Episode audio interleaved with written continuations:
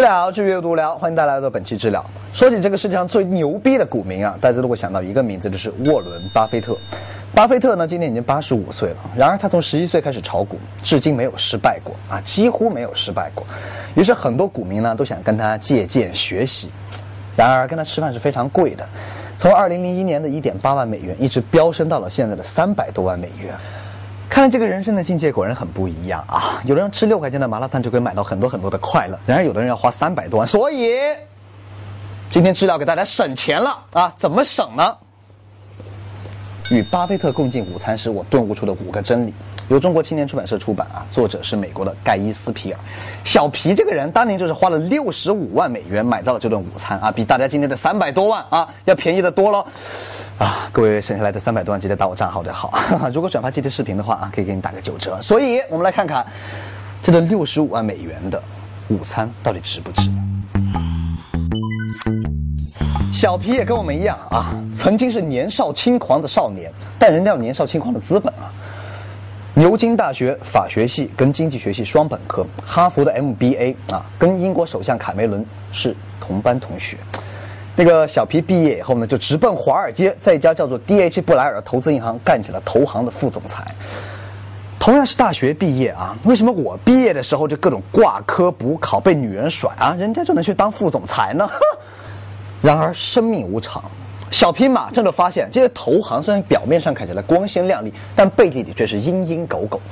他们对那些有价值、有潜力的项目跟公司不感兴趣啊，他们只对那些啊能忽悠投资人的那些项目倍加青睐，因为只有这些噱头可以让股民觉得自己捡到了大便宜啊，而他们自己也可以在里面赚到更多的佣金跟分成，然后就抛售了事儿。于是，小皮呢备受打击，十八个月以后他就离开了这家投资银行。然而，对于一个连投行都干不好的人啊，整个金融界啊是拒绝他的。就在小皮人生最失意的时候，他读到了一本书《巴菲特传》。其实，对于巴菲特这样的价值投资理论啊，小皮这样的名校毕业生一开始是拒绝的。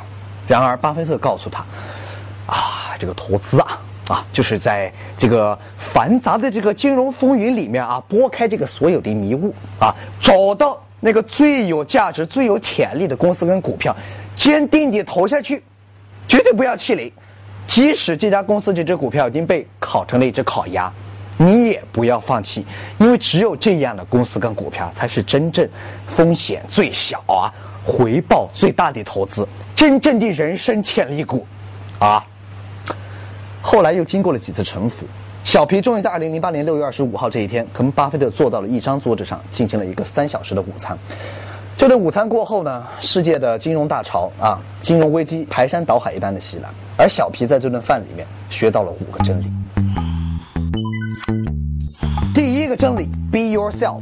零八年金融危机到来的时候啊，小皮的蓝宝石基金组合里面总共有十五只股票，而且都被金融危机啊涮的只剩一半的身家，这些钱是小皮的父亲跟他所有亲朋好友的家当。但是小皮顶住了所有压力啊，坚信价值投资的理论，没有卖出一只他觉得有价值的股票。用他自己的话总结来说，就是投资性格比智商更重要。还是巴菲特的那句话支持了他：只有大潮退去啊，才能真正看得出谁在裸泳。第二，远离逼逼。像巴菲特这样的投资大师啊，从来不会把自己的办公地点选在什么曼哈顿啊、华尔街这样信息如汪洋大海的这种繁杂之地啊，都把自己的办公地点搬到什么郊区啊、什么小农家院这些地方啊，为的呢就是避免啊这些信息干扰到自己的理性思考。于是呢，小皮啊也在这一年把自己的家从纽约搬到了瑞士的苏黎世，在这里啊，他读书思考，重新构建了自己的理性思维。因为连他自己都已经明白了啊，人们到底有多疯狂。连牛顿都曾经说过：“我可以计算出星辰运行的轨迹，但是我却计算不出人们的疯狂。”第三个真理就是活出真我。这些大师啊，从来不会执着于目标而丢掉自己生活的兴趣。搬到苏黎世之后呢，这个小皮啊又爱上了桥牌跟国际象棋。在桥牌当中呢，他学到了对称啊、概率等等这些信息。而在下国际象棋的过程当中，他更加体会了啊投资当中的陷阱啊在哪里是什么。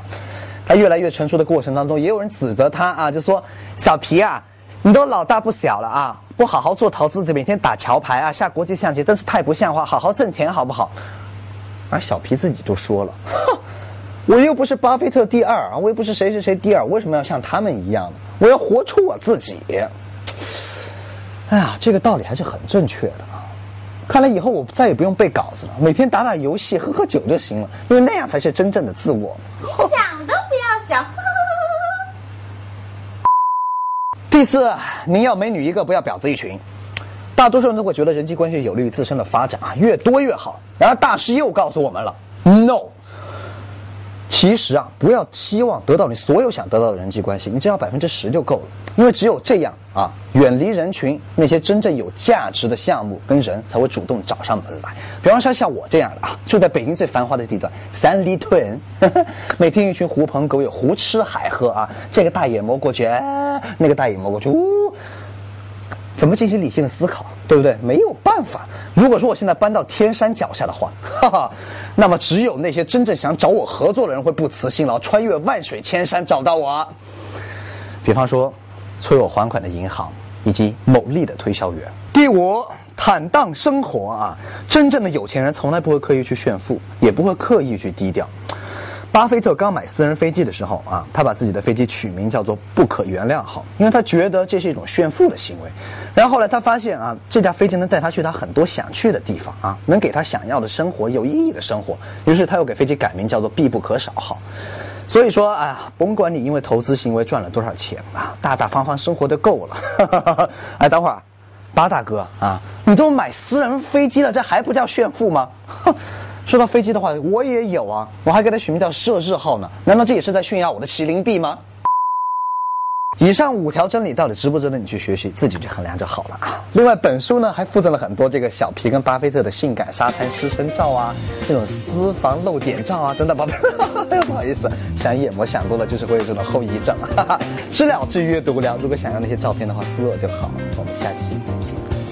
我们的节目已经在腾讯、优酷、爱奇艺等视频网站上同步播出，同时呢，你也可以在荔枝、考拉、蜻蜓、懒人听书、喜马拉雅等等音频网站上收听到我们的节目。扫描我们的二维码，关注我们的公众账号，跟我们一起去阅读无聊。